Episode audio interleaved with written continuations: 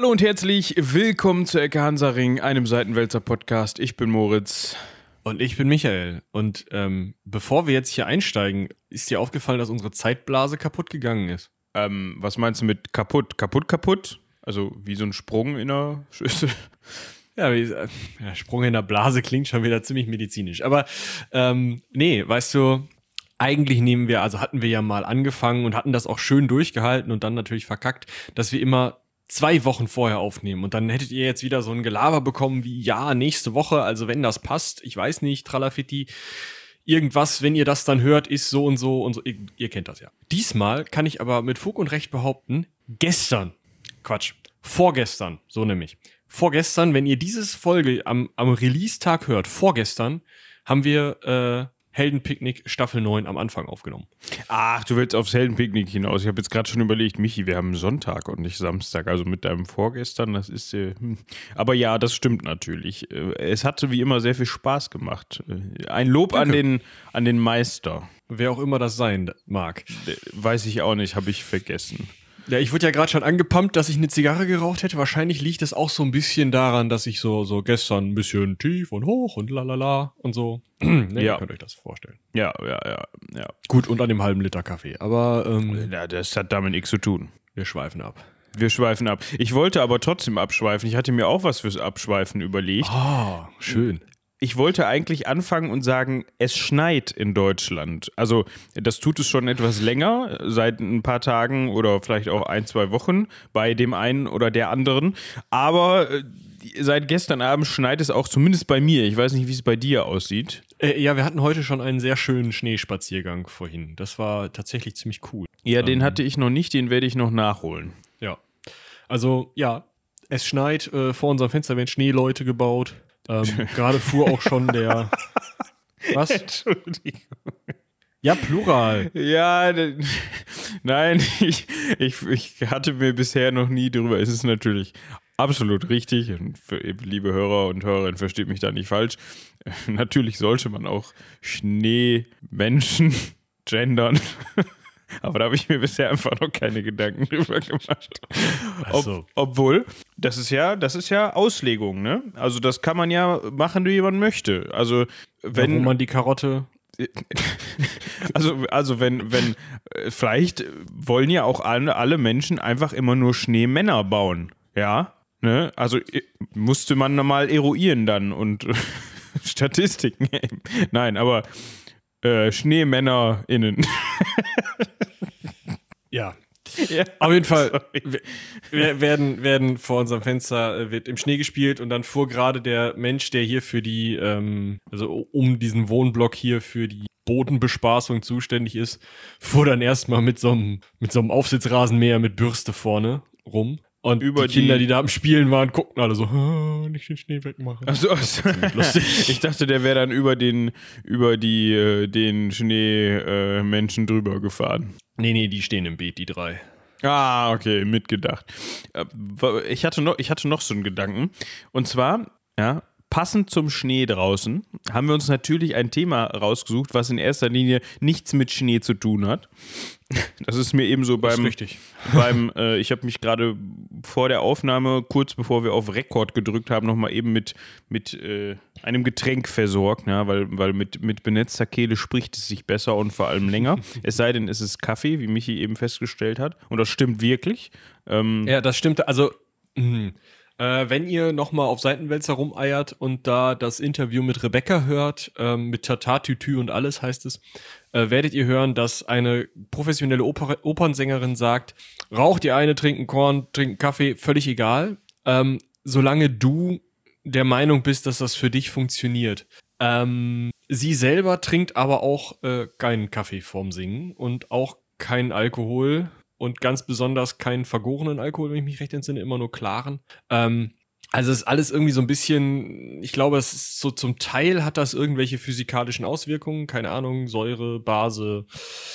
Ihr könnt euch das vorstellen. Ähm, und zum Teil hat das aber auch einfach, ist das so psychosomatisch. Das kann natürlich auch sein. Ich hatte das die Info jetzt nur von dir, dass Kaffee scheiße. Oder für, dann ist es auf jeden Fall für dich nicht so geil. Für mich ist es kompletter Rotz und ich kann mir auch vorstellen, dass das bei vielen Leuten so ist, ähm, weil das halt so sauer ist. Ne? Also Kaffee ist ja extrem, also ist extrem, aber schon ziemlich sauer. Und ähm, Also, Ja, weiß ich also nicht. natürlich in Bezug auf äh, sauer, basisch, Basis, basisch.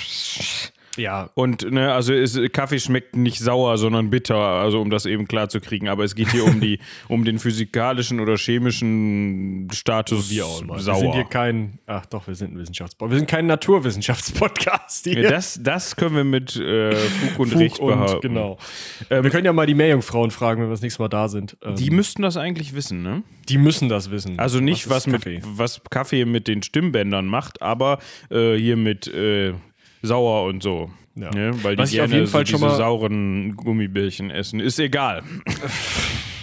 Was ich auf jeden Fall schon mal gehört habe, ist, dass die ähm, Bitterstoffe in Kaffee-Blutgefäße ähm, zum Aufgehen, also so ein bisschen so die ähm, zum Aufquillen sozusagen bringen. Das habe ich auch schon mal gehört, ja. Und das hieße dann ja, dass wenn du dir Kaffee in den Kopf kippst, dass dann unten alles so ein bisschen zuschwillt. Und das wäre ja uncool. Das könnte sein. Und das könnte auch erklären, warum es dir schwerfällt, dann gerade beim Heldenpicknick oder so unterschiedliche Stimmen nachzuahmen. Ganz genau. Aber wer da mehr zu weiß, kann uns gerne eine E-Mail an rumlabern.seitenwälzer.de schicken und uns über den äh, Kaffee, über das Kaffeechaos aufklären. So nämlich. So nämlich. Und So, und jetzt wieder ab in eine kaffeefreie Zeit, das ist mir hier zu kompliziert. Ja, ähm, ich wollte auch jetzt eigentlich zu meiner Überleitung und zu einer Idee, die ich eben auf dem Weg wieder aus dem ähm, Westflügel war es, glaube ich, hier in, in, in mein riesengroßes Studio, ähm, der mir da gekommen ist auf dem Weg. So wollte ich den Satz zu Ende bringen. Es wäre witzig, also ich habe ja gerade gesagt, wir haben ein Thema vorbereitet, was ihr auch dem Folgentitel sicherlich irgendwie entnehmen könnt und auch der Folgenbeschreibung. Also ihr seid darüber inzwischen aufgeklärt, das nichts mit Schnee zu tun hat. So. Ja. Es wäre doch witzig, wenn man mal eine Folge macht, die komplett unvorbereitet ist. Es könnte funktionieren, es könnte auch totaler Bockmist sein.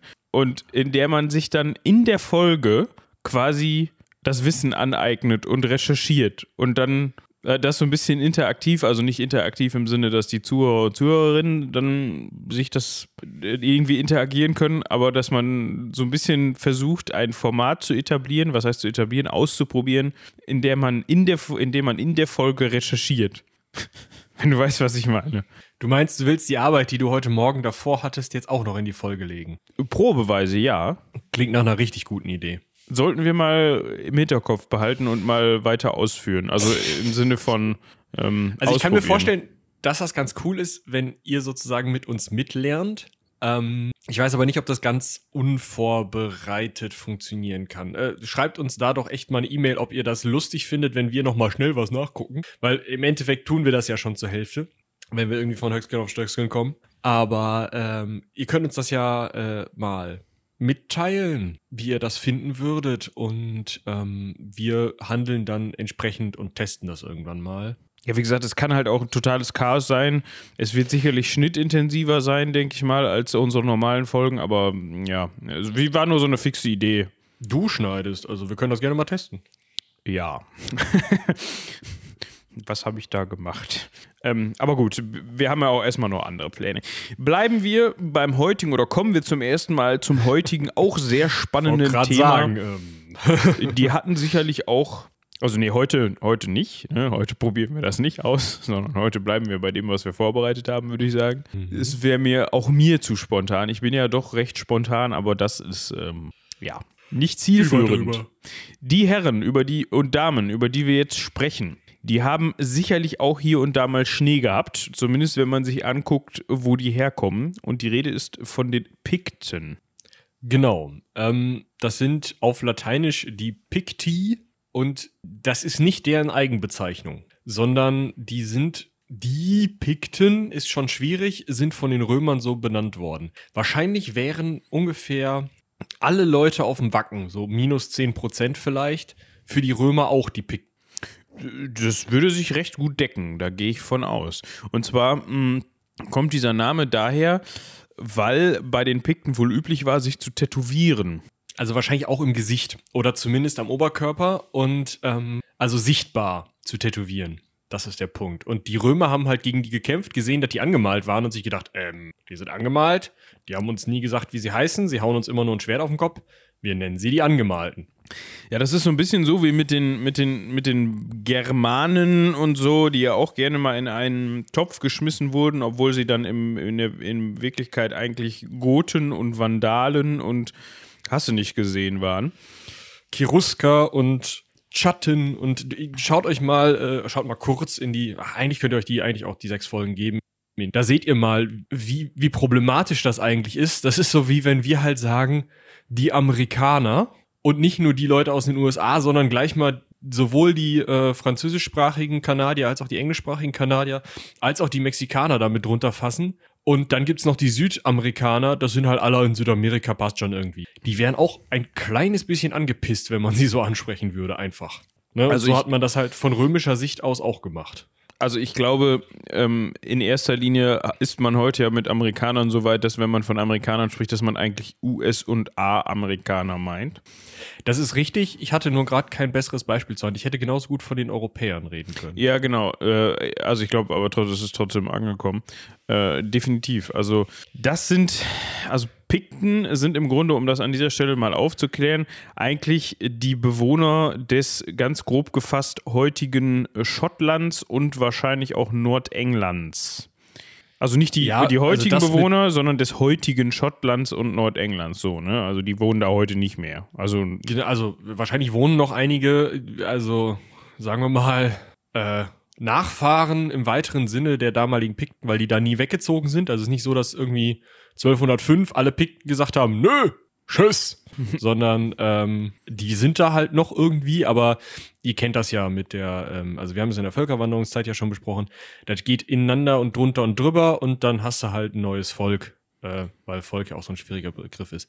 Mir ist gerade aufgefallen, dass es den Artikel zu den Pikten, in dem ich hier gerade rumgelesen habe, auf äh, der Wikipedia, den ich hier zum Entlanghangeln nutze, auch auf Plattdeutsch gibt. Nein.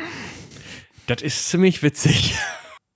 Also, falls ihr mal Lust habt, dann guckt euch doch mal die äh, Wikipedia Plattdeutsch-Seite an. Ähm, die sind jetzt nicht so quellenintensiv.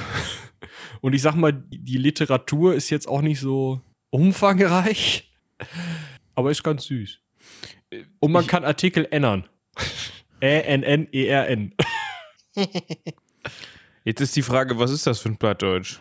Es ist ein, so ein norddeutsches Platt. Also ah, okay. Niedersächsisch irgendwo. Also du verstehst das definitiv, aber äh, ja, das ist auch so ja, der Punkt, nicht das, meinem, was wir so sprechen. Bei meinem, bei meinem Plattdeutsch. Also verstehen tue ich das zu 90 Prozent, aber sprechen kann ich es eben nicht. Aber das ist so, so ähm, ne, von Großeltern und so, wenn die das dann irgendwie sich unterhalten, dann versteht man erst nur Bahnhof und irgendwann denkt man sich, ach ja, okay, ja. Und irgendwann macht so Klick und dann genau. Versteht man das meiste. Ja, so ein paar Wörter kriege ich raus, aber Sätze halt. Wir das haben jetzt, auch, es hat auch eine eigene Grammatik, aber da müssen wir mal irgendwann mit jemandem drüber reden, der da Ahnung von hat.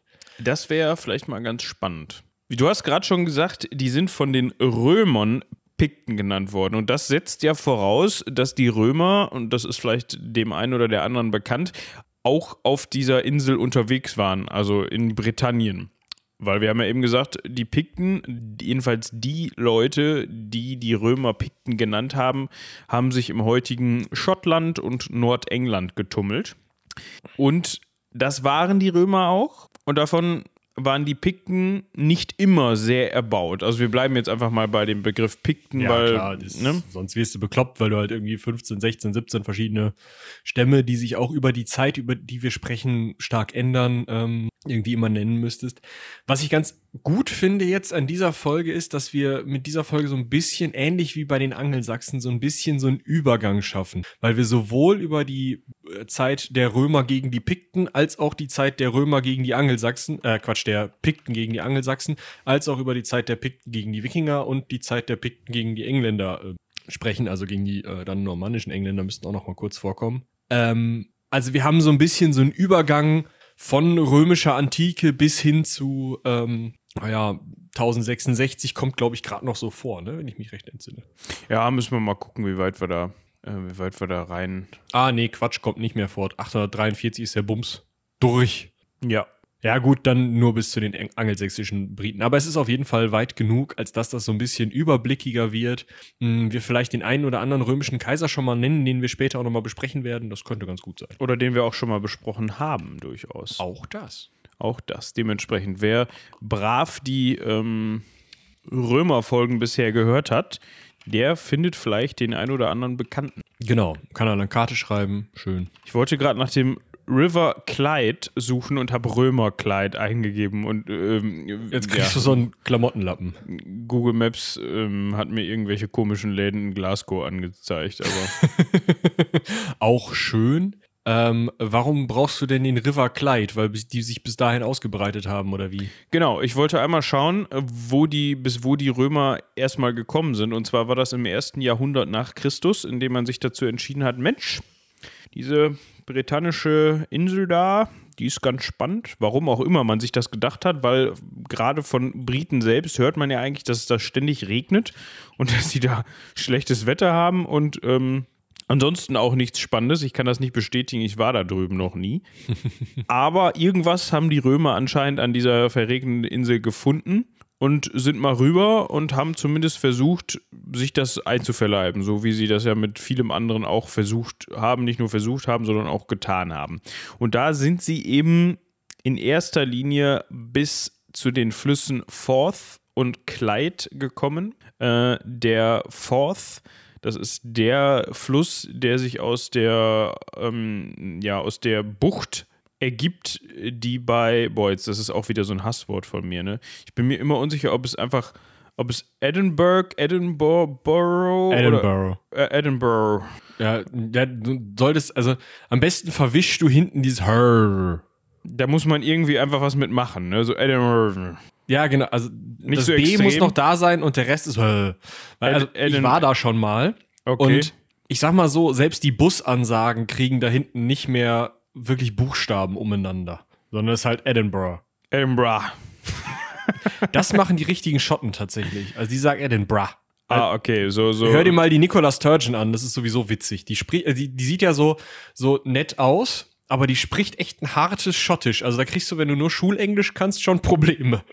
Ja, schottisches Englisch ist tatsächlich auch, äh, finde ich, fast mit am schwierigsten zu verstehen. Also Ja. da, da ist äh, australisches ähm, Englisch nichts gegen zum Beispiel. Ja, also ich, ich habe halt in Edinburgh auch nach dem Weg fragen müssen und ich habe mir halt schon gedacht, Kacke. Ne? Wenn du da jetzt irgendwie ein Älteres fragst, dann bist du raus. Hast du keine Chance. Ja. Und habe halt eine, eine, boah, weiß ich nicht, die war vielleicht 14, 15-Jährige gefragt und die hat halt auch eiskalt schottisch geredet. Die hat mir eine Straße genannt. Ich habe das gehört, weil sie Street gesagt hat. Wa- Was das für eine Straße war? Ey, keine Ahnung. Du hast, nur, hast wahrscheinlich nur genickt und gesagt, äh, ah, Äh, ja, thank, danke. Thank you, thank you. Ja. Ähm, ja, also das ist auf jeden Fall der Fluss, äh, der sich ähm, aus der Bucht erstreckt an der Edinburgh liegt. Ja. Dieses, dieses Ding da, äh, zufällig äh, die, heutzutage die schottische Hauptstadt, ne? Genau. Ja. Echt schön, muss man mal hin. Also gerade dieser Felsen in der Mitte der Stadt, da kann man äh, lustig in Pubs gehen, die teilweise drei, vier Geschosse nach unten gehen. Und ähm, also ne, du kommst halt rein, da ist nur so eine kleine Bar, wo so zwei Eumels dran sitzen und hinten geht so ein, also früher war das wahrscheinlich eine Klappe, geht so eine Treppe runter und dann bist du halt erst im Pub. Das ist ziemlich cool. Ah, ich wollte gerade sagen, die haben ja auch noch, äh, meinst du das mit diesen, diesen Felsen, wo die Burg draufsteht? Ja, ja, genau. Ah, Doch, doch, doch, okay. doch. Du latscht dann da halt äh, sozusagen die Fußgängerzone rauf und kriegst jetzt schon so in die Beine und dann drückt's irgendwann, dann brauchst du ein Guinness und ähm, ja, oder was anderes, ne? Aber. Und dann gehst du halt rechts oder links da in so einen Pub und dann musst du halt erstmal eine Treppe runter, weil die Gebäude nicht besonders hoch nach oben gehen, aber die halt in diesen Felsen teilweise echt weit reingeschlagen sind. Und wenn du dann nach Hause willst, dann gehst du teilweise eine Treppe an der Seite von diesem Felsen runter und die sind echt gefährlich, weil die so aus dem vierten, äh, 14. Jahrhundert oder sowas sind und dementsprechend ausgetreten. Ja, gut. ähm, Also Survival-Tipps äh, in der schottischen Hauptstadt von Haben wir Michi. auch. Ja, da kann man auch zu Mamas American Pizza gehen, sehe ich gerade. Es ist, ähm, ja. Würde ich vielleicht lassen. Also wirklich, wenn ihr in England seid, geht in Pubs. Es ist so geil. Also ah, muss man halt ein bisschen mögen, aber dieses, Ja, ich merke das schon. Das ist was für dich, ne? ja, du sitzt halt rum, redest nicht so viel, Trinkst Bier. trinkst Bier, meistens läuft Musik, meistens ist sie ziemlich geil. Ja, Win-Win. Ja. Gut. Ah, zurück zur Eroberung äh, der äh, britischen Inseln, beziehungsweise der einen, und zwar der südlichen, also der, der größeren und da auch nur die Hälfte von durch die Römer. Äh, vielleicht mal eben kurz für zum, ja, ähm, einordnen vielleicht. Also schon Augustus, also Cäsars ähm, Erbe, hat, als er Kaiser geworden ist, die Idee gehabt, ja, Gallien haben wir jetzt Germanien, das ist so waldig, da wollen wir nicht hin. Wie sieht das denn auf den britischen Inseln aus? Und auch sein Nachfolger, also Augustus Nachfolger, ähm, also da kamen noch welche zwischen, aber dann kam halt auch irgendwann Caligula. Ähm, und Caligula, warte mal, das müsste doch noch einer dazwischen. Genau, da kommt erst Claudius und dann Caligula mal. Ja, der Claudius. Nee, Quatsch. Klar, äh, ist ja, ja. Passt auch nicht. Dann erst Caligula. Ach, das ist doch alles kompliziert. Tiberius und dann Caligula. Nee, aber Tiberius kommt erst. Liste der römischen Kaiser, wo bist du? Ich krieg sowas immer. Da, römischer Kaiser, Liste, zack. Also, Augustus, äh, Tiberius und dann äh, Caligula. Genau, Tiberius war nicht so wichtig, ähm, weil der, also Augustus hatte die Idee, wir gehen da schon mal rüber und äh, Tiberius hat dann erstmal andere Probleme gehabt. Dann ist Caligula an die Macht gekommen. Der war allerdings nicht so lange an der Macht. Der war nur von 37 bis 41 nach Christus an der Macht. War auch wohl ein bisschen bekloppt, ist aber auch im Nachhinein ein bisschen als bekloppt dargestellt worden. Da reden wir nochmal drüber. Auf jeden Fall, äh, der wollte schon rüber und da gibt es halt die tolle Story, dass der, dass seine Soldaten gesagt haben, nee, da drüben auf den Inseln ist doof, da nebelt's, da, da haben wir Angst vor, da sind irgendwelche Briten, Hilfe äh, da fahren wir nicht rüber. Außerdem haben wir Angst vor dem Ärmelkanal. Und dann hat er gesagt, gut, dann geht ihr jetzt mit euren Schwertern knietief ins Wasser und haut das Wasser, bis ihr euch beruhigt habt. Hat denen also so einen Befehl gegeben, zu sagen, okay, ihr, ihr habt jetzt was zu tun und ihr macht so lange so eine stumpfsinnige Scheißaufgabe, bis ihr endlich macht, was ich sage.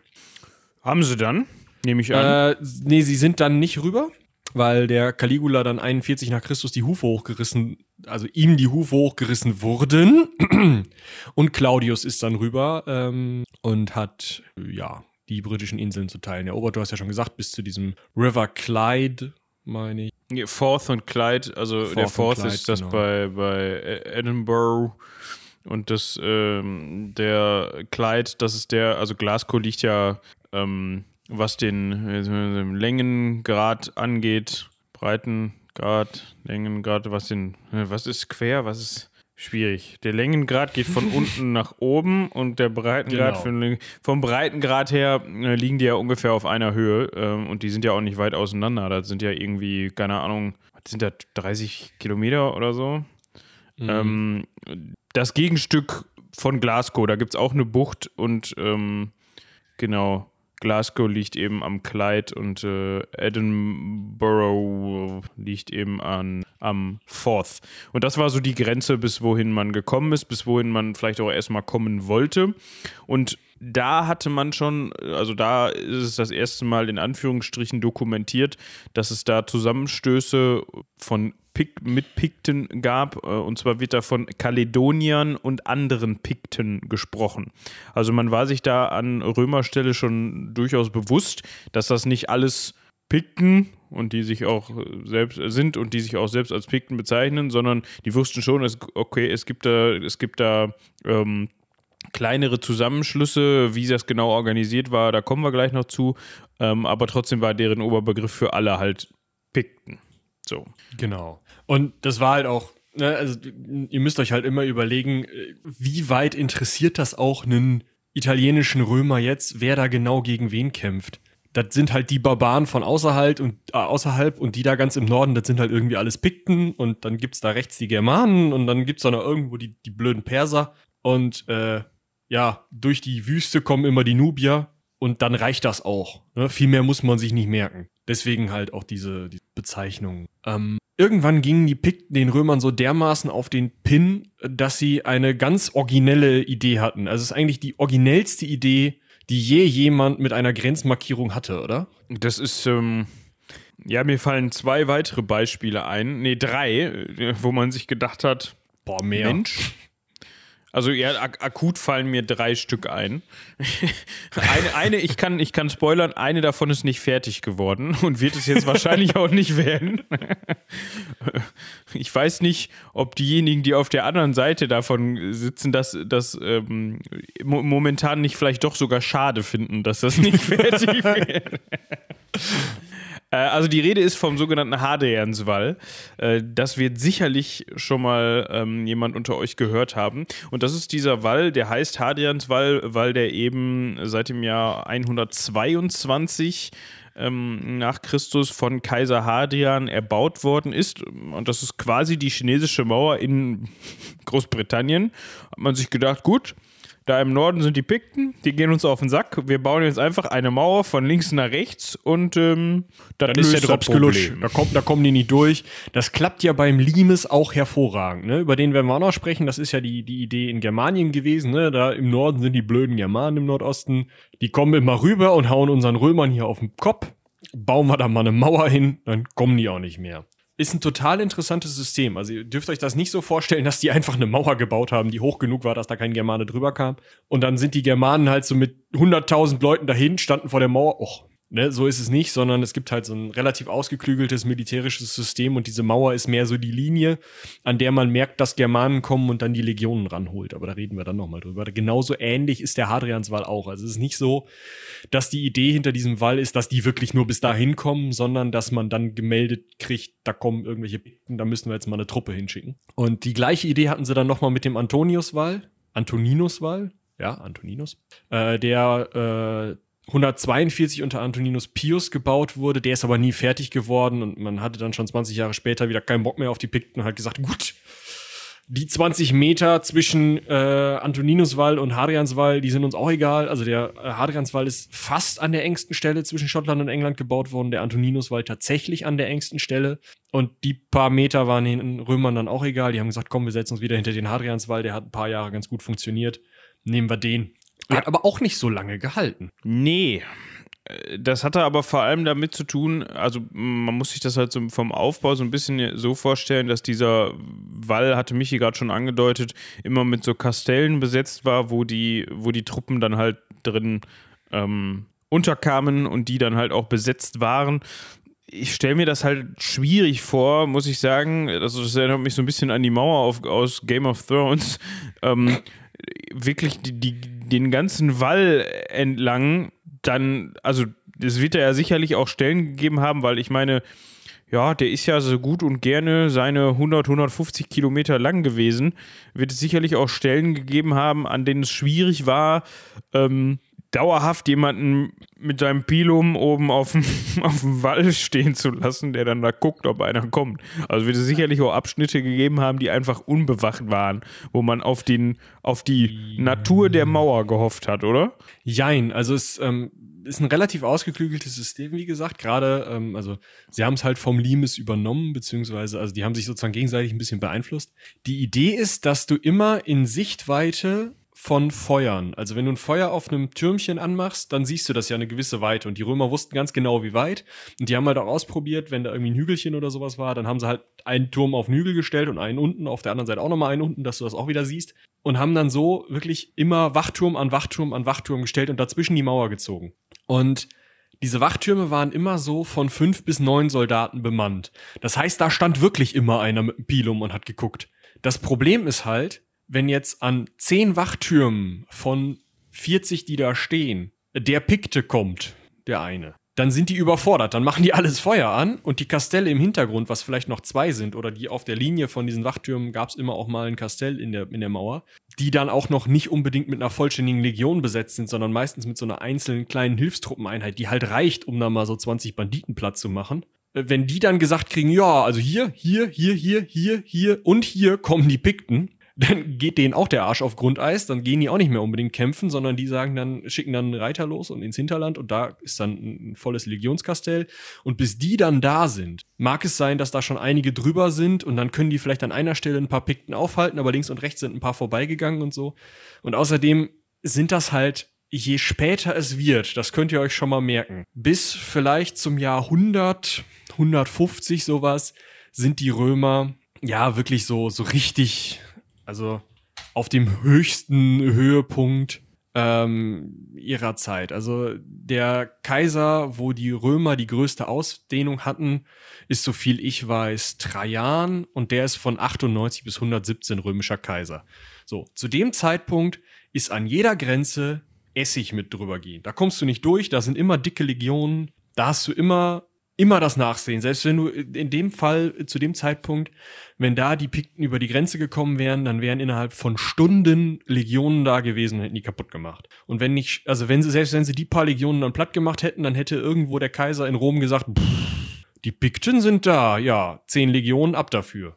Hätte er zwei von der äh, germanischen Grenze abgezogen, eine aus Gallien und so weiter, hätte die zusammengezogen, darüber geschickt, das wäre in unter einem Jahr gegessen gewesen. Nur je später es dann wird, desto ausgedünnter werden diese Legionen, desto schwieriger wird's, diese Truppen so schnell bereitzustellen, die Truppen noch zu versorgen, weil das Reich einfach so ausgedehnt ist, dass es sich eigentlich nur noch finanzieren lassen kann, dadurch, dass man neue Eroberungen macht, aber für neue Eroberungen nicht genug Truppen da sind, ist eine relativ komplizierte Sache. Und außerdem gibt's dann krass viele interne Probleme, gerade im dritten Jahrhundert, also ab 200 Keks. Ähm, dadurch ist das römische Reich dann einfach wahrscheinlich auch schon 161 nicht mehr oder ab 184 nicht mehr so gut in der Lage, die zurückzuhalten. Es klappt noch mal, und dann vielleicht auch nochmal und dann wird es immer, immer, immer schwieriger. Ja, wir können ja eben abschließend zum Hadrianswall nochmal kurz ähm, erklären, wo das ganze Ding verlaufen ist. Und zwar hatte Michi eben schon gesagt, dass man sich da die ja, engste Stelle quasi dieser Insel rausgesucht hat, weil logischerweise ist es da am einfachsten eine Mauer zu bauen. Ne? Kann man sich denken. Mhm. Muss man am wenigsten Material aufwenden und die Mauer ist am kürzesten. Und das war auf Höhe von, ähm, wenn man an der, jetzt muss ich gerade überlegen, Ostküste guckt, äh, das ist äh, auf Höhe von Newcastle. Ähm, also nicht das Newcastle in Irland, da gibt es auch nochmal Newcastle, sondern das Newcastle upon Tyne heißt der Fluss, glaube ich. Das ist bei Sunderland. Äh, und dann geht es eben rüber nach Westen, da gibt es ähm, die Bucht von der man, wenn man nach, ja, was ist das, Südwesten runterfährt, dann zur Isle of Man kommt. Also, ähm, so würde ich es ungefähr erklären. Das ist so etwas weniger als zwei Drittel England von Süden nach Norden. also nicht, nicht England, sondern äh, britannische Insel. Ähm, genau. Und wie gesagt, das sind so, ja, zwischen 100 und 150 Kilometer. Heutzutage ist davon nicht mehr so viel übrig. Man kann an vielen Stellen noch den ungefähren Verlauf erahnen. Also da gibt es tatsächlich noch Mauerreste, die man auch sehen kann, die wahrscheinlich auch zum Teil re, äh, restauriert worden sind. Da bin ich aber ähm, äh, kein Archäologe, da kann ich nicht so viel zu sagen. Aber ich habe auf jeden Fall bei der Recherche gesehen, dass es da durchaus Überreste gibt und ähm, man den Verlauf auch noch gut erahnen kann. Ich meine, das sind jetzt keine Mauerreste, die so hoch sind, dass die in irgendeiner keiner Weise irgendwas außer vielleicht eine Herde Rinder oder sowas abhalten würde. Aber ähm, ja, so die, die, die Grundstruktur lässt sich äh, an vielen Stellen auf jeden Fall noch erkennen. Genau, also da, wo im Zweifel auch keine, keine wirklichen Steine, die aufeinander liegen, mehr zu finden sind, sind auf jeden Fall noch Wallstrukturen zu finden oder Grabenstrukturen. Man findet einige der Kastelle oder der Grundrisse der Kastelle und der Türme noch. Interessant daran ist, dass zum einen viel erhalten ist, was sich in anderen Erhaltungsbedingungen nicht erhalten hat, weil zum Beispiel der Boden eben immer relativ feucht und kalt war und das je nachdem sehr, sehr gut für Holzerhaltung sein kann. So haben sich am ähm, Hadrianswall im Kastell Vindolanda Täfelchen erhalten, die, ja, die sind so groß wie ein A5 Notizblock. Man würde zwei so dünne Holztäfelchen, meistens aus äh, relativ weichem Holz bauen und da ähm, Wachs reingießen und dann in dieses Wachs reinritzen, was man so aufschreiben will. Das ist so ein bisschen der antike Post-it. Und diese Dinger, da haben sich zwar, hat sich zwar äh, das Wachs nicht erhalten, aber das Holz drunter hat sich in diesen feuchten Erhaltungsbedingungen erhalten. Und beim Ritzen, gerade so die etwas enthusiastischeren Schreiberlinge, sind halt schon mal bis ins Holz gekommen. Das heißt, man kann jetzt teilweise Rechnungen, Adressen und solche Sachen in diesem Holz nachvollziehen. Und davon hat sich wirklich ein ziemlicher Stapel, also hunderte von diesen Täfelchen, hat sich in diesem Windolander Castle äh, auf einem ähm, oder in einer Müllgrube, die die Römer gemacht haben, also ausgegraben haben und dann halt als Müllgrube benutzt haben, erhalten. Und das eben auch wegen dieser feuchten Erhaltungsbedingungen. Das Einzige, wo sich das nochmal erhalten hat, nicht verwechseln, ist bisher Windonissa in der Schweiz. Und das ist ganz spannend, weil das eben eine sehr gute alltagsgeschichtliche Quelle ist. Sowas erhält sich halt oder hat sich halt da am Hadrianswall ganz gut erhalten. Und ja, man nutzt das heute eben touristisch. Ne? Also es gibt halt ein wiederaufgebautes Kastell, es gibt mehrere wiederaufgebaute Türme, so ein bisschen wie am Limes. Ja, gut, nur ja, momentan wahrscheinlich eher weniger touristisch. Wäre auch eigentlich mal eine ja. Geschichte für eine, eine Ecke Hansaring unterwegs, aber dann nächstes Jahr oder so. Ne? Also, genau. ja, leidiges Thema. Gut, so viel zum Hadrianswall. Wir haben jetzt gerade schon gehört, äh, dass das so ein bisschen in die Brüche gegangen ist. Also der Hadrianswall selbst wahrscheinlich auch an der einen oder anderen Stelle, vor allem heute. Auch mehrfach. Aber ähm, vor allem das, was der Hadrianswall bewirkt hat, ist so ein bisschen in die Brüche gegangen. Das hat aber unter anderem auch damit zu tun, dass das, äh, wie Michi eben schon sagte, dass das Römische Reich eben irgendwann auch einfach so, so strukturelle Probleme über die Zeit bekommen hat, dass man auch sich einfach, korrigiere mich an der Stelle, wenn ich falsch liege, aber auch einfach bewusst dafür entschieden hat, zu sagen, okay, wir müssen irgendwie mal, das bringt uns nichts mehr, uns da in, in Britannien aufzuhalten. Und wir müssen ähm, allein schon aus, wir können es einfach nicht mehr, das aufrecht zu erhalten, da die äh, Struktur, die wir bisher in Britannien hatten. Ganz genau. Also das liegt natürlich immer ein bisschen daran, es gab immer wieder schlechtere und bessere äh, Phasen im Römischen Reich. Ich habe ja gerade schon diese Reichskrise des dritten Jahrhunderts erwähnt. Da gibt's halt äh, mehr Kaiserjahre, also so, so vier, fünf Kaiserjahre. Äh, da interessiert dich Britannien im Zweifel nicht. Da fährt man mal hin, haut mal irgendwem auf den Kopf, nimmt den Beinamen Britannicus an. Das reicht aber auch schon, wenn man da irgendeinen Straßenräuber von der Straße pflückt fährt dann zurück und sagt, ich bin hier Britannicus, ich will jetzt Kaiser werden. Und dann haut man den örtlichen Kaiser vom Kopf, äh, vom äh, Thron und setzt sich da selber hin, bis der nächste kommt und sagt, ich bin aber hier Maximinius, keine Ahnung was, Germanicus. Ich habe die Germanen besiegt und der haut dich dann wieder runter. Das ist eben im dritten Jahrhundert viel unter, äh, passiert viel und dann die Jahrhunderte später ähm, Konstantin der Große hat noch mal viel Geschichte in Britannien, aber weniger gegen die Pikten als gegen ähm, Aufständische. Seine Söhne Constantius und Konstanz, oder nee, seine, sein Sohn Constantius und dessen Enkel Konstanz, also der Urenkel von äh, Konstantinus, also von Konstantin dem Großen, ähm, haben noch mal gegen die Pikten zu tun, nennen sich dann auch gerne mal Britannicus oder wenn das nicht reicht, Britannicus Maximus, aber das ist alles schon so ein bisschen das könnte man schon als so eine, so eine Zermürbung der römischen Besatzung in, in Britannien darstellen. Also es wird immer mehr, also es kommen immer weniger die Kaiser, sondern immer mehr so Heermeister, irgendwelche Leute, die sich einen Namen verdienen wollen, weil man da nochmal kämpfen kann und da das römische Britannien, also England, ist relativ gut strukturiert und funktioniert relativ gut, gerade auch im Gegensatz zu römischem Germanien und römischem äh, Gallien. Deswegen kann man sich da nochmal ganz gut die Sporen verdienen, aber es wird halt trotzdem immer schwieriger, besonders weil dann eben auch die Angeln und Sachsen irgendwann dazukommen. Da könnt ihr in unserer Angelsachsen-Folge nochmal reinhören. Das wird dann alles so ein bisschen komplizierter, sag ich mal. Ja. Was wir eben noch an der Stelle erwähnen können, das fand ich ganz spannend, vor allem weil da bekannte Namen vorkommen ähm, ist das Jahr 367 nach Christus. Ähm, da sprechen die Römer von der sogenannten Conspiratio Barbarica. Das fand ich ein sehr schöner ja. Name. Die also, bösen Barbaren. Also von der ba barbarischen Verschwörung. Äh, da haben sich nämlich Pikten, Skoten äh, und Atakoti oder Atakotti, wenn man das richtig, wenn ich das so ausspreche, habe ich auch zum ersten Mal mhm. jetzt gehört. Ähm, also unterschiedliche Stämme, ich nenne es jetzt Stämme, Passt das? Ja, ja, ne? ja. ja, Bevölkerungsgruppenstämme irgendwie. Also das Problem ist halt, die Pikten sind ja eigentlich nicht unbedingt ein Stamm. Bei den Skoten kann man aber schon eher davon ausgehen, dass sie vielleicht einer sind. Und bei den Atakoti würde ich, oder Atak Atakoti, würde ich jetzt davon ausgehen, dass das ein Stamm ist im Sinne von, wie wir einen Stamm verstehen. Also unter, also irgendwie fast schon nur noch eine Familienstruktur oder eine sehr weitläufige Familienstruktur unter einem Oberhaupt. Und das ist bei den Pikten halt einfach nicht so. Das sind dann halt mehrere von dem, was wir so als Stämme verstehen. Das ist alles ein bisschen kompliziert, aber diese Volksgruppen von Pikten, Skoten und Attacotti haben sich halt in der großen Conspiratio Barbarica gegen die Römer äh, verbündet und sind da mal über den Hadrianswall rüber. Der musste dann renoviert werden. das ist das, das ist super. Finde ich. Oh, da sind hier die, die, die Barbaren eingefallen, da mussten es war eine Sauerei, ne? Da mussten wir den Adrianswall wieder renovieren.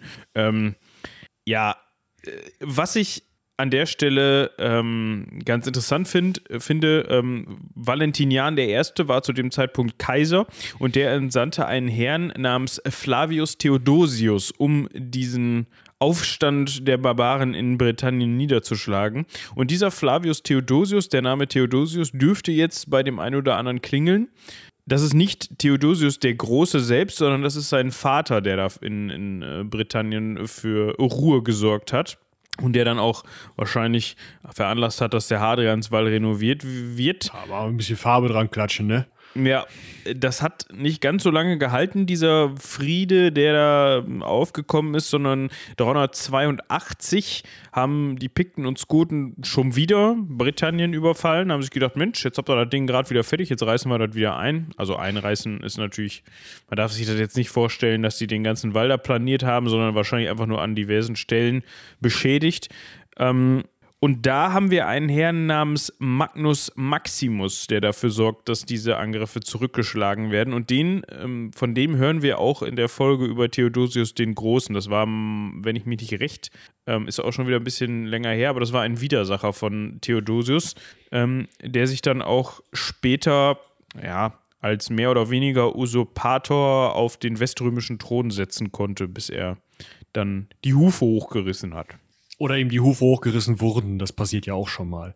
Ja. Ihr könnt noch mal nachhören, genau in Folge 134, äh, Theodosius der Große. Was auf jeden Fall wichtig ist, das sind so die letzten Male, wo die, äh, wo die römischen äh, Truppen 382 so die Kante, wo die noch mal so richtig gewinnen. Danach wird es dann immer, immer weniger. Dann kommen, also es wird immer häufiger, dass die Pikten runterkommen und irgendwas kaputt hauen, irgendwas klauen ähm, es werden immer wieder Aufstände mit, mit, also noch knapper niedergeschlagen, auch weil eben immer mehr römische Truppen immer weiter ins römische Kernland zurückgezogen werden und Britannien immer mehr, ähm, ja, aus dem Griff Roms sozusagen verschwindet, immer weniger Leute, zwar römische Zivilbevölkerung noch da ist. Ne? Wir haben ja schon mal von diesen römisch-britannischen, ähm, also Britanno-Römern haben sie, glaube ich, genannt oder so.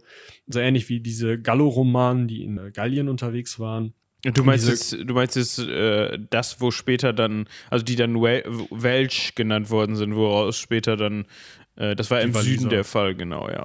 Genau, diese Leute, die waren halt noch da, aber ihre Soldaten waren nicht mehr da. Und deswegen kam immer häufiger, wie gesagt, das zieht sich durch eigentlich seit der Reichskrise des dritten Jahrhunderts, dass immer mehr piktische Überfälle kommen, dass der Hadrianswall immer weniger gehalten werden kann, immer häufiger renoviert, neu angestrichen, was auch immer, werden muss.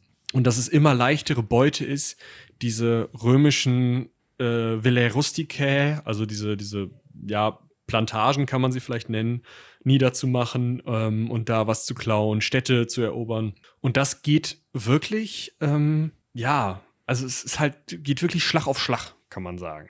Ja.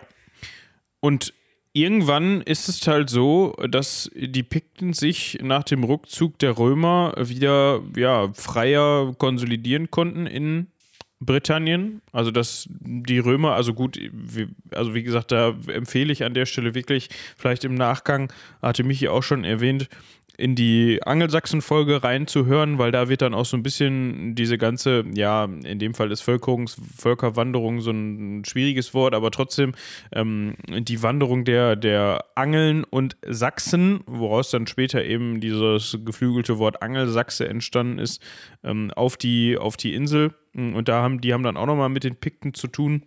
Aber trotzdem ähm, konnte man sich, ja, gegen die Römer so ein bisschen durchsetzen, weil eben auch nicht mehr so viele Römer da waren, wie schon gesagt. Und das ist für uns so ein bisschen ein Problem, also ein Problem. Das ist ein Riesenproblem. Also quellentechnisch ist das Mist. Genau, das meine ich. Alle Informationen, die ihr jetzt bisher von uns erhalten habt, sind aus römischer Feder. oder römischem Griffel, der in Wachs geschrieben hat. Ich habe das ja gerade erzählt. Und jetzt hören die Römer ja auch, auch auf, Geschichte zu schreiben, weil sie weg sind. Die wissen ja auch nicht, was passiert. So. Und dann müssen wir uns, so, sorry, da müssen wir uns Ja. auf diesen einen, unter anderem, auf diesen einen Mönch verlassen. Ja, Und da wird's halt dann schwierig, ne? Also schon römische Geschichtsschreiber sind jetzt nicht unbedingt dafür bekannt, minutiös genau aufzuzeichnen, was da so alles passiert ist, sondern ja, so einen so einen römischen Sieg in so einem kleinen Scharmützel schon mal ein bisschen hochzudrehen und äh, im Gegensatz dazu auch vielleicht mal äh, die eine oder andere Niederlage zu kaschieren. Ja, das kam nicht zu einem Gefecht, die sind sich die ganze Zeit ausgewichen. Und dann kam der große Sieg der Römer. Oder aber sie drehen halt die Barbaren auf elf und dann steht da überall, oh Gott, die schlimmen Pikten, alle riesengroß, angemalt, riesengroß und riesengroß. Und das ist schon römische Historiker, das ist schon schwierig. Und jetzt schreibt so ein Mönch Gildas, ey, gucken, wie die Lebensdaten von dem guten Herrn sind. äh, 500 bis 570 hat der gute Mann gelebt. Ähm, schreibt halt auch über die Zeit, bevor er gelebt hat und ähm, erwähnt da halt irgendwelche, also gerade so von 400 bis 500 haben wir halt nicht so viele Quellen. Ihr erinnert euch, 476 ist die Sache mit Romulus Augustulus dann auch zu Ende, äh, was das Römische Reich angeht. Und da schreibt er halt so aus dem Gedächtnis- und per stille Postprinzip drüber. Ja, also, am, also der, der spricht halt von den drei Piktenkriegen. Er beginnt mit dem ersten 382, damit, damit äh, meinte den Konflikt, den Magnus Maximus niedergeschlagen hat. Ähm, dann gibt es noch einen von 396 bis 398 unter Heermeister äh, Stili Stilicho, spricht man das so aus? Ähm, Stilicho, ja. Ja, Denke ich schon. äh, Und dann macht er so einen Stunt, dass er den Flavius Aetius da noch ähm, mit reinbringt und sagt, ähm, im Jahr 450 ähm, ähm, hat der da auch nochmal den Pikten auf die Finger gehauen. Das wissen wir aber, das kann nicht sein. Das hat auf jeden Fall nicht stattgefunden, weil wir das wieder mit in Anführungsstrichen römischen Quellen gegenprüfen können. Äh, das hat nicht stattgefunden. Genau, also der Punkt ist, Gildas schreibt, 446 äh, haben die römischen Britannier, also die späteren Welsh, die späteren, äh, die, die dann von den Angelsachsen eben verdrängt und assimiliert wurden, die haben nochmal dem Flavius Aetius geschrieben, Hilfe, Hilfe, ihr habt seit 410 keine Legionen mehr hier, wir bräuchten jetzt mal wieder eine. Und Flavius Aetius hat den Brief wohl nicht gekriegt, hat Memo nicht gelesen, wie auch immer. Und dann angeblich aber trotzdem 450 diesen Krieg geführt, den es nicht gegeben haben kann, weil zu dem Zeitpunkt ähm, die Römer halt in Italien beschäftigt waren und alles drumherum sich nicht mehr groß drum gekümmert haben. Und dementsprechend muss man auch davon ausgehen, dass die ganzen Ausführungen dieses einen christlichen Mönches, der Kriege der heidnischen Pikten gegen die christlichen Römer, nicht nur eben diese drei Piktenkriege, von denen einer schon nachweislich irgendwie fake ist, sondern auch das, was an Gräueltaten durch die Pikten beschrieben wird, eben auch eher fake sein könnte. Also man kann natürlich nie ganz hundertprozentig sagen, was haben sie jetzt gemacht, was haben sie nicht gemacht, aber darin beschreibt der Gildas halt wirklich äh, komplett schwachsinniges Zeug. Also irgendwie, ähm, äh, keine Ahnung, die Pikten würden halt nur raubend und mordend und Häuser anzünden und was weiß ich was durch die Länder ziehen, jeden, der nicht bei drauf in Bäumen ist, möglichst brutal zerhacken und dann im Zweifel noch essen und keine Ahnung was alles. Und so weit werden die wahrscheinlich nicht gegangen sein, weil die selbstverständlich, und das werden wir gleich an den archäologischen Quellen, über die wir noch sprechen werden, auch nochmal feststellen, die waren nicht blöde und niemand haut die Kuh kaputt, die er melkt. Ja. Also es gibt auch so eine erhaltene Königsliste vom, von Gildas, ähm, auf der man so ein bisschen versuchen kann, die Könige der Pikten quasi, also die Herrscher der Pikten so ein bisschen ja, einzuordnen und vor allem zu wissen, okay, welcher Hans Dietrich war jetzt wann König. Das Problem an der Geschichte ist halt auch wieder der ganze von Gildas. Ne? Das heißt, ja, das heißt, der gute Mann hat dann auch teilweise einfach geschätzt, ja, der, der Peter, der war von äh, ungefähr bis äh, soll passen. Äh, König. Also das ist, wie Michi gerade auch schon sagte, das ist nicht besonders aussagekräftig, was da drin steht. Aber das ist ja auch generell so eine, so eine Sache, äh, das ist, ist ja bei den Angeln und Sachsen und generell bei den germanischen Stämmen ist das ja sehr ähnlich. Also da ist ja. das ja auch so, dass die nicht unbedingt immer den Chronisten mit dabei hatten, der jetzt mit Feder und Papier daneben stand und so. Was, was hast du gesagt? Kannst du das nochmal wiederholen? so, ne? Da hätten sie mal die römischen äh, Wachstafeln gebrauchen können. Ne? Die konnte man zuklappen, zuknoten und dann war das gesichert. Ja, da oder man schön eben mitschreiben, zack, in die Tasche, nächste mitschreiben, super. Ja, ich, gut, ich weiß nicht, wie das mit dem Schreiben so war. Ne? Also ich glaube, die Dichte an Leuten, die vernünftig schreiben konnten, die war bei den Römern dann doch ein bisschen höher als bei den Pikten oder bei den äh, Goten oder so. Ja, ja also davon ist auszugehen. Ja. Also dadurch, dadurch hat sich ja überhaupt das Christentum als so wichtige Religion etablieren können, weil eben die ähm, Leute, die aus den Kloster, Klöstern kamen, in Lesen, Schreiben und Verwaltung gebildet waren und dadurch eben so wichtig auch an den Königshöfen waren. Und die Könige, die sich ja dann oft aus so Herrmeistern entwickelt haben, da nicht so viel Wert drauf gelegt haben. Tja, so ist das eben. Ne? Da hätten sie vielleicht mal einen Podcast aufnehmen müssen, die, die Pikten oder so. Dann hätten wir das auch gewusst. Ja, zur Krönung. Schön. Ja, schön. Ja. Ähm, Bekehrung zum Christentum, wo wir da gerade bei sind, wird davon ausgegangen, dass das im Laufe des 6. Jahrhunderts angefangen haben soll, eine wichtige Rolle zu spielen. Das ist nicht so hundertprozentig klar. Es gibt zwei Namen, die da relativ wichtig sind. Das ist einmal Ninjan, der um 432 in Withorn geboren wurde. Ein iroschottischer Mönch. Lass den Frosch raus. Äh, ja, ein iroschottischer Mönch. genau, ein iroschottischer Mönch, der mir jetzt in der Kehle saß. Genau, der ist äh, heute heilig bei den Katholiken und Angelikanern. Äh, eben sehr beliebt bei den Schotten, weil er angeblich eben die Schotten missioniert hat. Ninjan könnt ihr euch schon mal merken, wenn ihr mal irgendwo da unterwegs seid.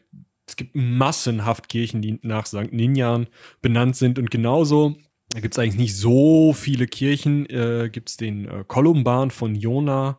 Den haben wir auch schon das ein oder andere Mal angesprochen. Definitiv in der äh, Wikinger Lindisfahne-Folge, die habe ich nämlich tatsächlich nochmal gehört. Gibt es noch ein paar andere Gelegenheiten, wo der schon mal ähm, zur Sprache kam, aber immer nur in so einem Kontext wie jetzt.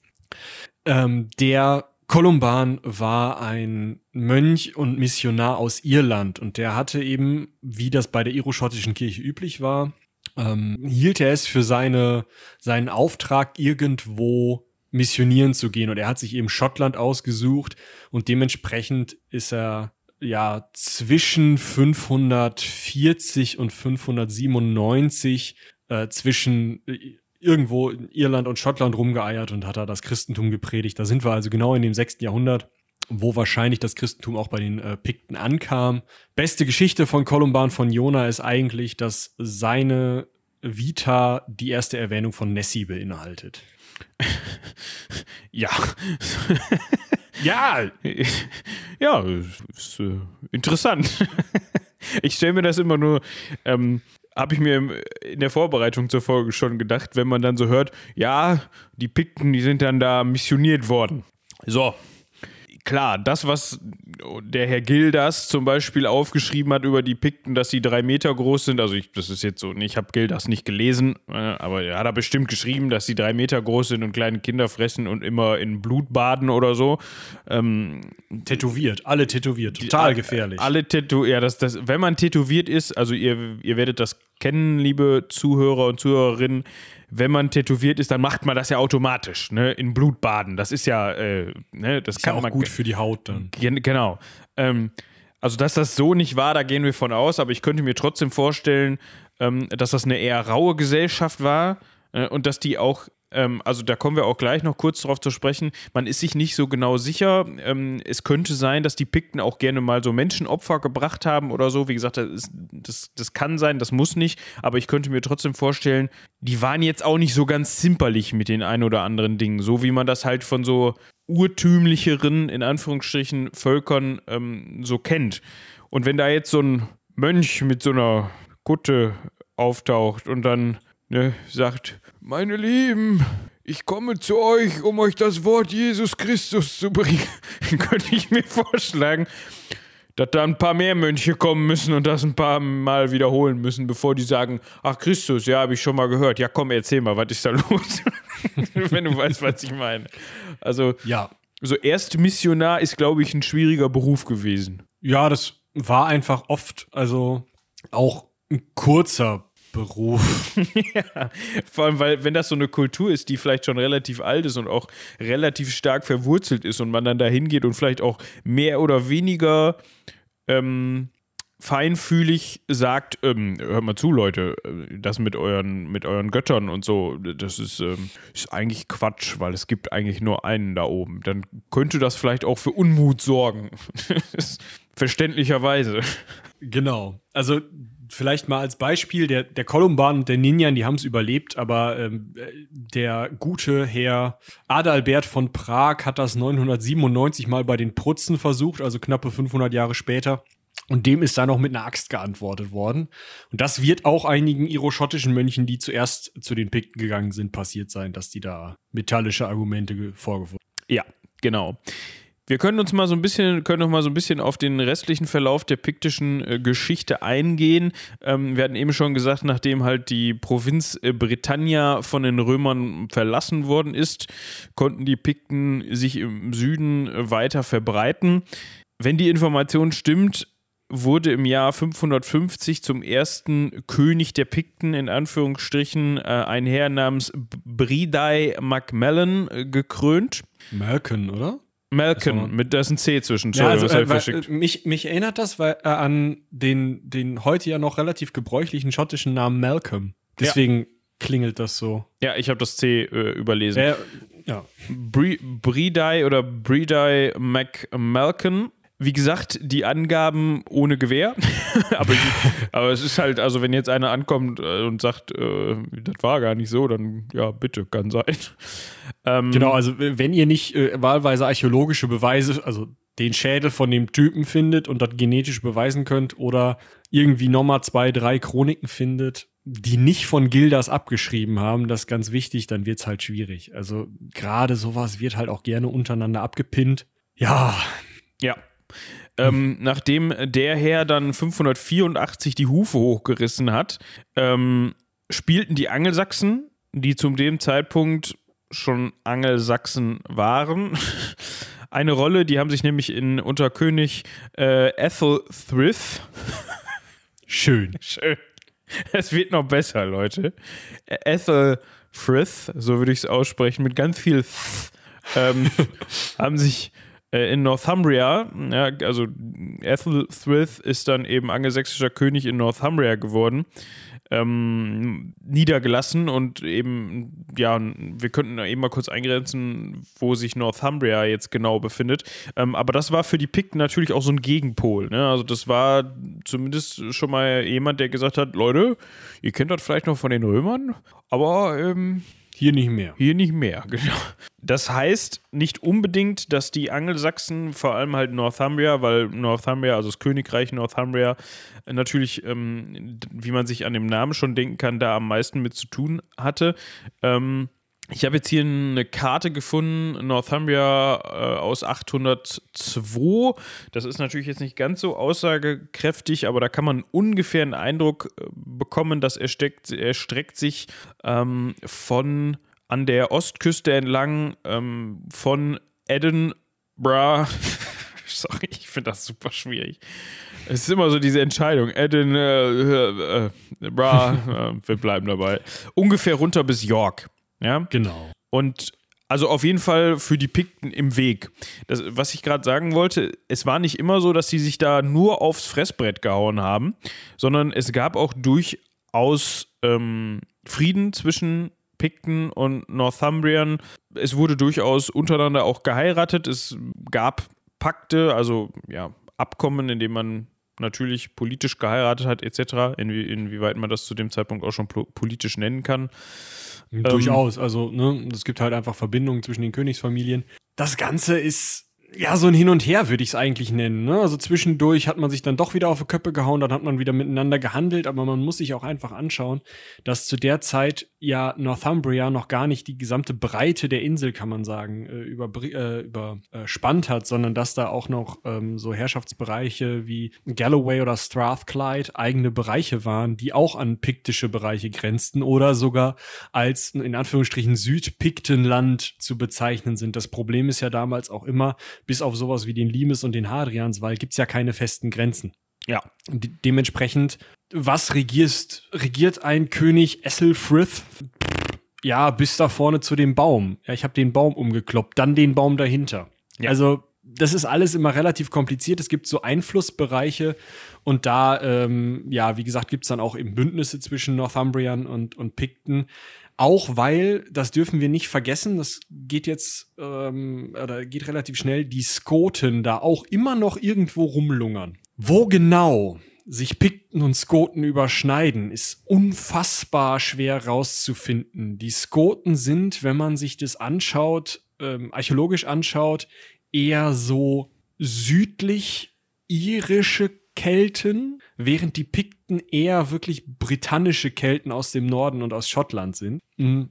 Also wenn man sich so, so ein bisschen die, die kulturellen Unterschiede, die man noch aus den ähm, Hinterlassenschaften herauslesen kann oder meint herauslesen zu können, anschaut, dann geht man eben davon aus, dass die sich so abgrenzen. Das heißt aber nicht, dass die fest abgegrenzt waren. Das heißt nicht, dass es nicht mal einen skotischen Hof unter piktischer Herrschaft oder einen piktischen Hof unter skotischer Herrschaft oder ein drei Generationen ineinander heiraten von Skoten und Pikten und Northumbrian noch, damit es schön kompliziert wird, äh, gegeben hat. Das heißt, die Pikten haben sowohl mit den Northumbrian zu tun, mögen sich mit denen verbünden, um irgendwelchen Skoten auf den Kopf zu hauen, als auch, dass die Skoten sich mit den Northumbrian verbinden, um den Pikten auf den Kopf zu hauen.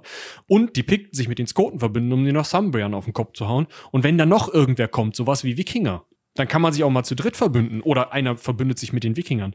Dadurch wird das halt auch gerade dann noch, wenn man sich die Quellenlage anguckt, die zu dem Zeitpunkt, also nach den Römern bis 800, 900.000, ist die Quellenlage sehr dünn, sehr dünn. Da wird das halt einfach schwierig, sowas auseinanderzuhalten. Und wie gesagt, dann hat man so eine Königsliste und dann heißt das, ja, hier, der äh, König Oswio, äh, Oswiu von Northumbrien war mit irgendeinem Pick, äh, irgendeiner Piktin verheiratet, glaube ich. Ja. Oder so. Ist halt schwierig. Also da können wir vielleicht noch mal eben ganz kurz drauf eingehen, weil ich das eigentlich einen net, recht netten ähm, Exkurs finde. Ja, Exkurs ist es nicht, aber eine recht nette Anekdote. nett ist das falsche Wort, aber interessant. Also perspektivisch fragwürdig, für wen das nett war. G genau. Ähm, also wie gesagt, ne, es gab da durchaus, wie ich eben sagte, heiraten. Michi hat das gerade sehr ausführlich ausgeführt. Ähm, unter diesem benannten oder bereits erwähnten König Oswiu, wenn man ihn denn so ausspricht, ähm, ich glaube, der kann sich selbst nicht mehr im Dra Grabe umdrehen, weil da existiert wahrscheinlich gar nichts mehr von.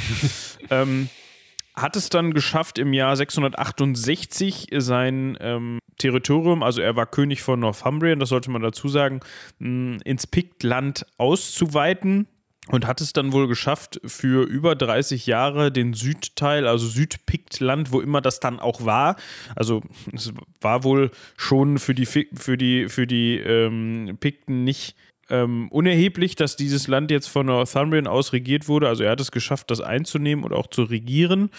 Ähm, und es geht das Gerücht, ähm, dass es gab auch Revolten zu dem Zeitpunkt, die dann sehr blutig niedergeschlagen wurden. Und es geht das Gerücht, also es wird ihm nachgesagt, ähm, er habe eine Brücke aus piktischen Körpern über zwei Flüsse bauen lassen. Ähm, damit seine Armee da natürlich sich nicht die Füße nass machen muss, um darüber zu kommen, ähm, um dann eben das, das restliche piktische Heer schlagen zu können. Ähm, ja, ne, also wir brauchen wir nicht weiter darüber sprechen. Ähm, halte ich für ein interessantes Konzept. Es ist wahrscheinlich nicht ganz umsetzbar, aber man muss sich ja halt irgendwas erzählen. Würde mich nicht wundern, wenn ähm, war nach Gildas, aber der hätte soweit auch aufschreiben können wahrscheinlich. Ja, es war ein Wilfrid, der das jetzt wieder aufgeschrieben hat. Aber da sind wir halt schon genau in diesen in dieser Zeit 685. Da ist halt einfach ja das ist so Hörensagen, was dann irgendwann aufgeschrieben wird. Auch die weiteren Könige sind dann irgendwann ziemlich durcheinander. Ähm, es gibt noch so schöne Namen wie völlig anders geschrieben Angus MacFergus. Also der schreibt sich mit OE am Anfang, Angus.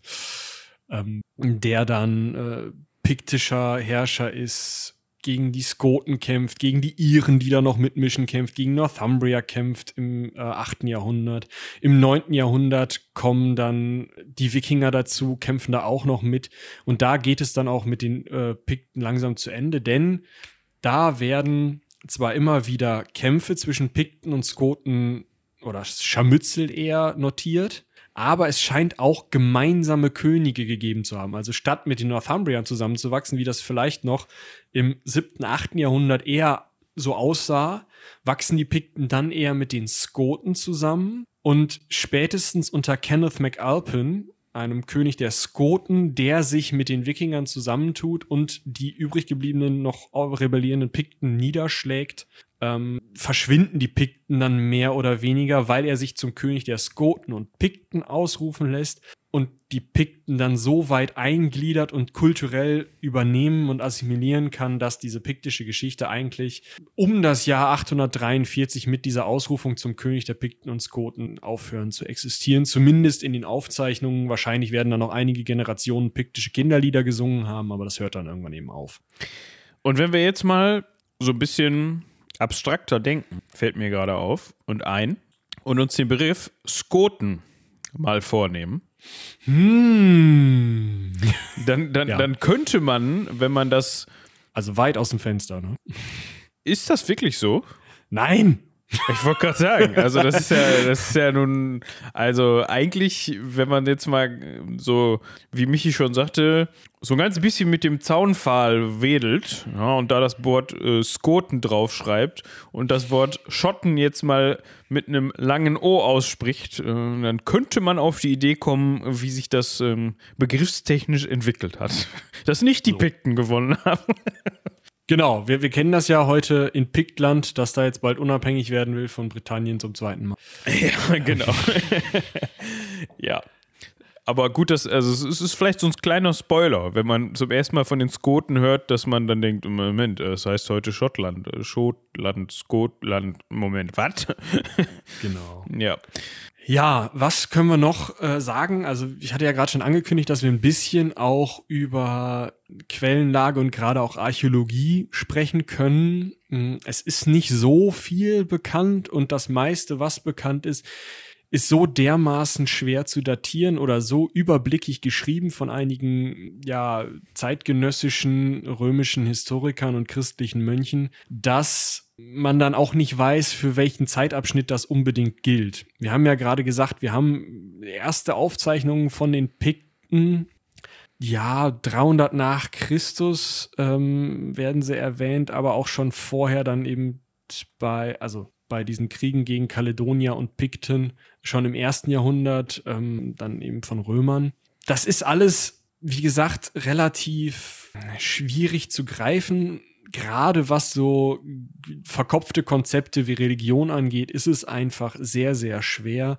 Wir hatten ja schon das Thema Menschenopfer angesprochen. Es gibt Steine, mit Gravuren, die den Pikten zugeschrieben werden, die Menschen in Kochkesseln zeigen oder auch mit Menschenköpfen verzierte Bäume. Die kommen allerdings schon aus der christlichen Periode der Pikten oder da, wo man davon ausgeht, dass es die christliche Periode ist. Deswegen weiß man das nicht so genau. Besonders auch, weil in vielen keltischen Legenden ein Kessel nicht zum Kochen von Menschen, weil man Menschen gegessen oder irgendwie Menschen geopfert hätte, benutzt wurde, sondern als Kessel der Wiedergeburt gesehen wurde. Ist eine spannende äh, Interpretation von Kesseln, meiner Meinung nach. Ja, das finde ich auch.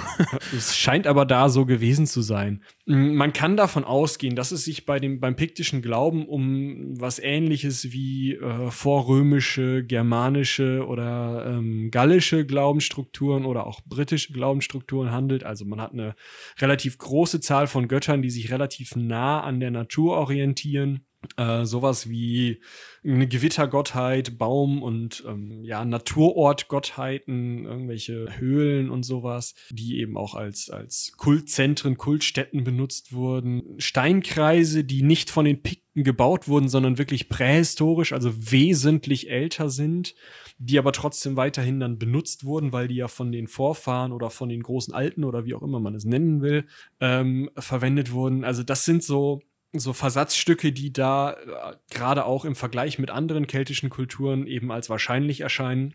Man kann es aber einfach nicht genau sagen, weil es keine schriftliche Aufzeichnung davon gibt, wie die Pikten, bevor sie christianisiert wurden, ihren Kult gelebt haben und man außer eben solchen Fremdbeschreibungen durch Römer nicht wirklich was hat oder eben durch ähm, dann spätere, schon in christlicher Periode gemachte Verzierungen, die natürlich auch noch darauf basieren können, dass irgendwer aufgeschrieben hat, die bösen Pikten sind drei Meter groß und fressen Kinder.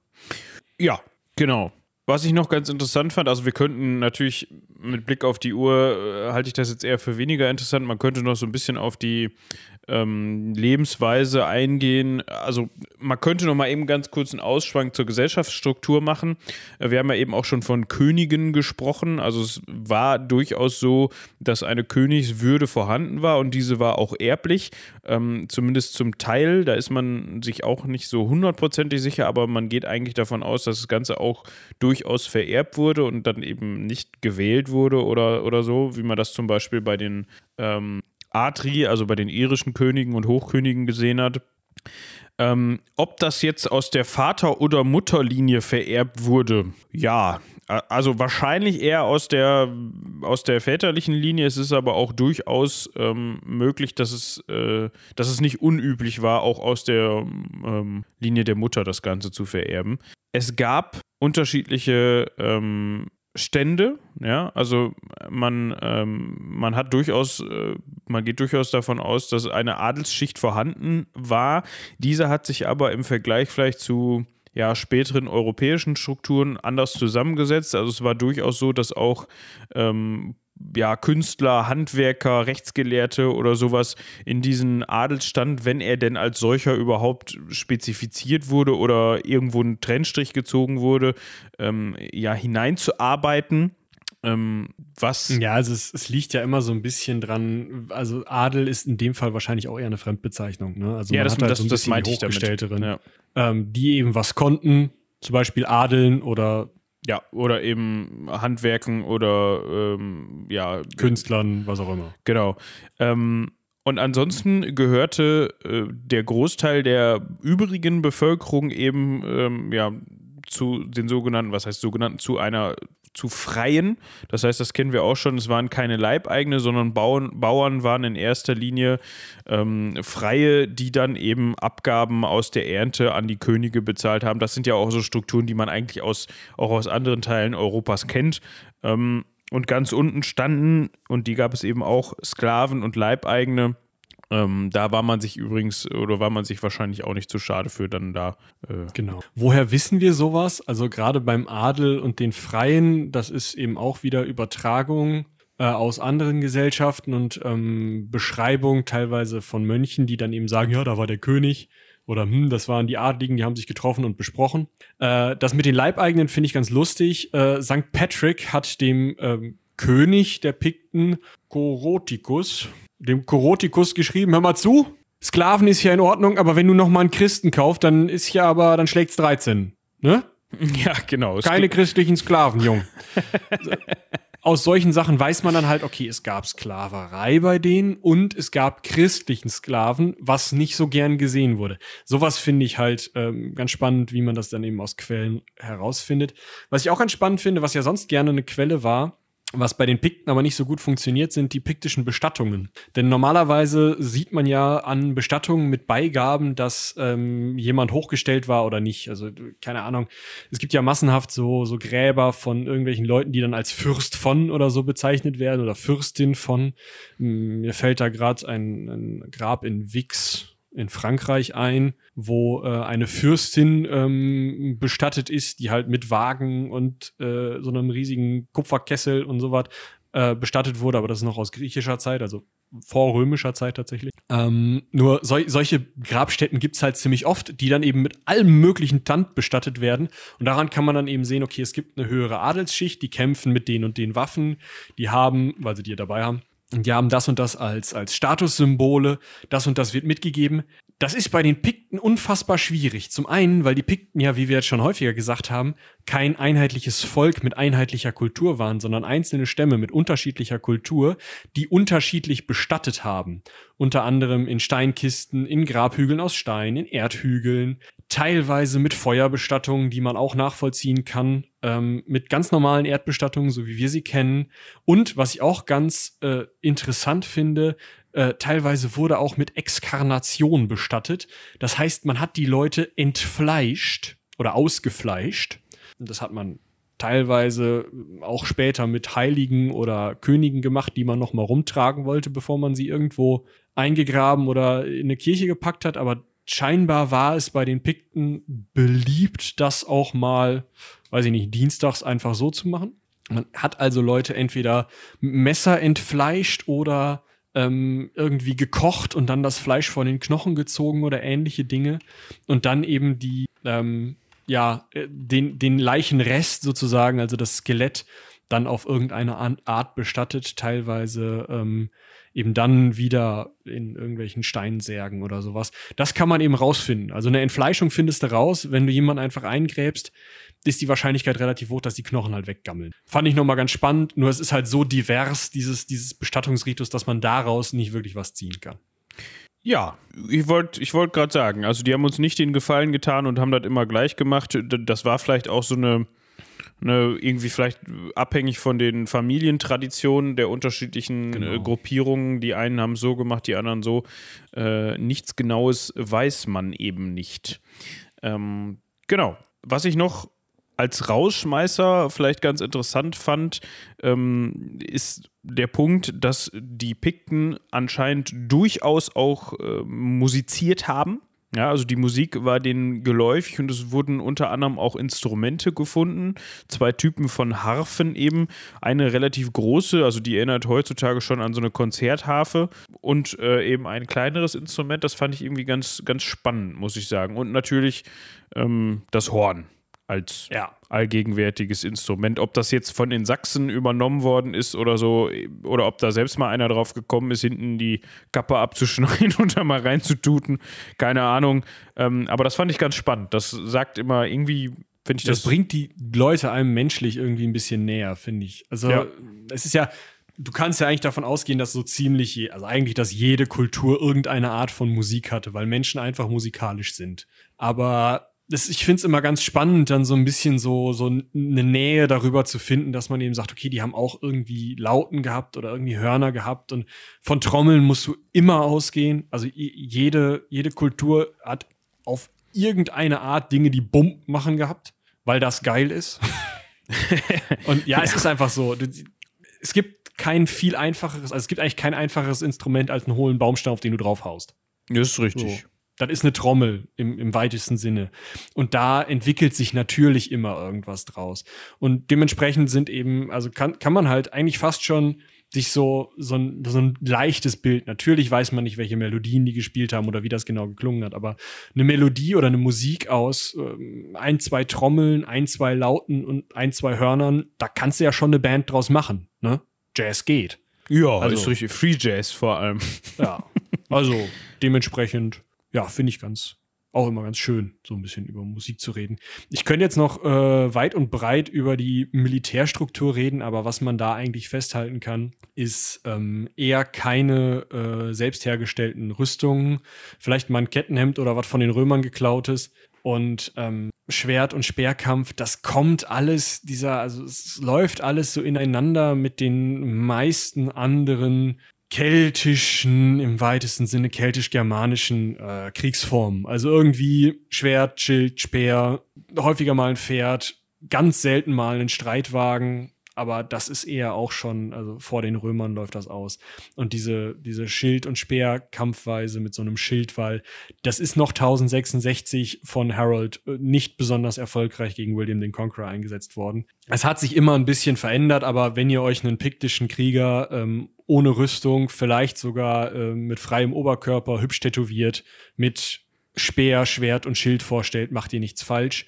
Interessant ist, äh, nach Überlieferungen, gerade auch über so Steine, auf denen Dinge eingraviert äh, sind und ähm, Überlieferungen durch römische Geschichtsschreiber, kann man sehr sicher davon ausgehen, dass ihr euch auch gerne eine keltische Kriegerin tätowiert mit Schwert, Schild und Speer vorstellen dürft. Sie werden nicht so stark vertreten gewesen sein, aber durchaus ein normaler Anblick unter den. Ja, gut. Ich würde sagen, das war es zu den Pikten. Genau. Kleine Ergänzung. Ich finde das eigentlich immer ganz witzig. So langsam ergänzen sich die ganzen Themen so gegenseitig. Also jetzt sind wir, haben wir wieder drei, vier Folgen gehabt, auf die wir verweisen konnten. Also sowohl Völkerwanderung ja. als auch äh, Angeln und Sachsen, als auch ähm, Theodosius der Große und so weiter. So, so langsam ist wie so ein Puzzle, so ein riesengroßes Puzzle, was so langsam an manchen Stellen einfach ein bisschen mehr Form annimmt, finde ich. Ja, das ist die Geschichte ja irgendwie immer, ne? Ja, genau. Das ist doch ein, das ist ein schöner, schöne Erkenntnis zum Schluss, würde ich sagen. Ja. Gut, fürs Heldenpicknick haben wir schon Werbung gemacht, bevor wir überhaupt mit dem Thema angefangen hatten. Ähm, ich kann da noch oder wir können da noch überhaupt nicht zu sagen, wann das Ganze rausgeht. Wir hoffen so schnell wie möglich, aber das hängt auch so ein bisschen von der Nachbearbeitung ab, wie schnell das geht. Ähm, bleibt da einfach gespannt. Also, wie gesagt, wir haben gestern, glaube ich, boah, drei, vier, vier Stunden, Stunden oder sowas produziert. Ähm, muss man natürlich immer schauen, was am Ende dann da für eine Folgenlänge bei rauskommt. Aber ich hätte jetzt mal gesagt, gut und gerne zwei Folgen, wenn nicht sogar drei. Dementsprechend geht es da auch bald wieder weiter. Ansonsten äh, bei der lieben Charlotte geht es natürlich auch weiter im akademischen Viertel. Mhm. Da soll es diesen Monat auf jeden Fall auch eine Folge geben, wenn ich das richtig mitbekommen habe. Genau. Es wird biologisch, da könnt ihr schon gespannt sein. Ja. Und ansonsten habe ich jetzt erstmal auch nichts mehr. Ich würde sagen, ähm, wir hören uns nächste Woche, beziehungsweise vielleicht gibt es da auch wieder was etwas Besonderes. Da müssen wir mal gucken, oder Moritz?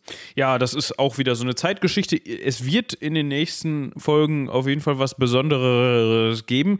Ähm, wir müssen nur schauen, dass wir das zeittechnisch irgendwie genau. unterbringen. Aber ihr kennt das, man hat gerade Semesterende, da ist viel zu tun, dann fällt einem auf einmal ein, was man noch alles abgeben muss und äh, den Dozenten uh. fällt auch ein, dass auf einmal noch was abgegeben werden muss.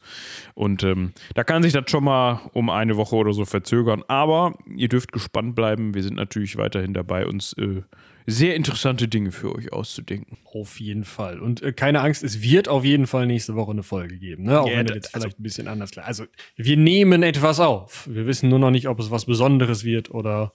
Es sind, wir was. haben nur besondere Folgen. Wie immer. Ja. ja. Dementsprechend äh, würde ich einfach sagen, haut rein. Bis zum nächsten Mal. Bis dahin. Tschüss.